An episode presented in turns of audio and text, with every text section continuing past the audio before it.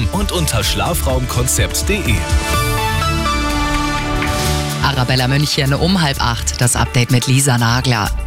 Die Streikwelle im öffentlichen Dienst geht auch in der neuen Woche weiter. Heute ruft die Gewerkschaft Verdi Beschäftigte in Krankenhäusern, bei Müllabfuhr oder auch Stadtreinigung in München aufzustreiken. Die nächsten Tarifverhandlungen sind Ende des Monats.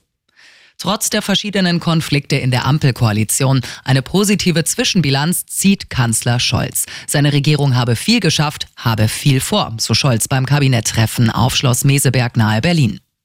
Auf über 37 Milliarden Euro schätzt die Weltbank den entstandenen Schaden genau einen Monat nach der Erdbebenkatastrophe im türkisch-syrischen Grenzgebiet mit über 50.000 Toten. Hunderttausende Obdachlose wohnen noch immer in Zeltstätten.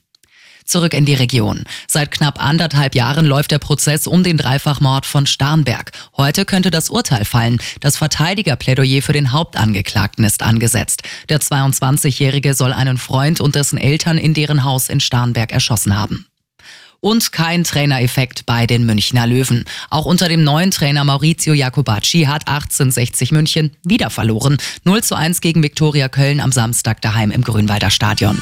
Immer gut informiert, mehr Nachrichten für München und die Region wieder um 8. Und jetzt der zuverlässige Verkehrsservice mit dem Morgenhuber. 7.31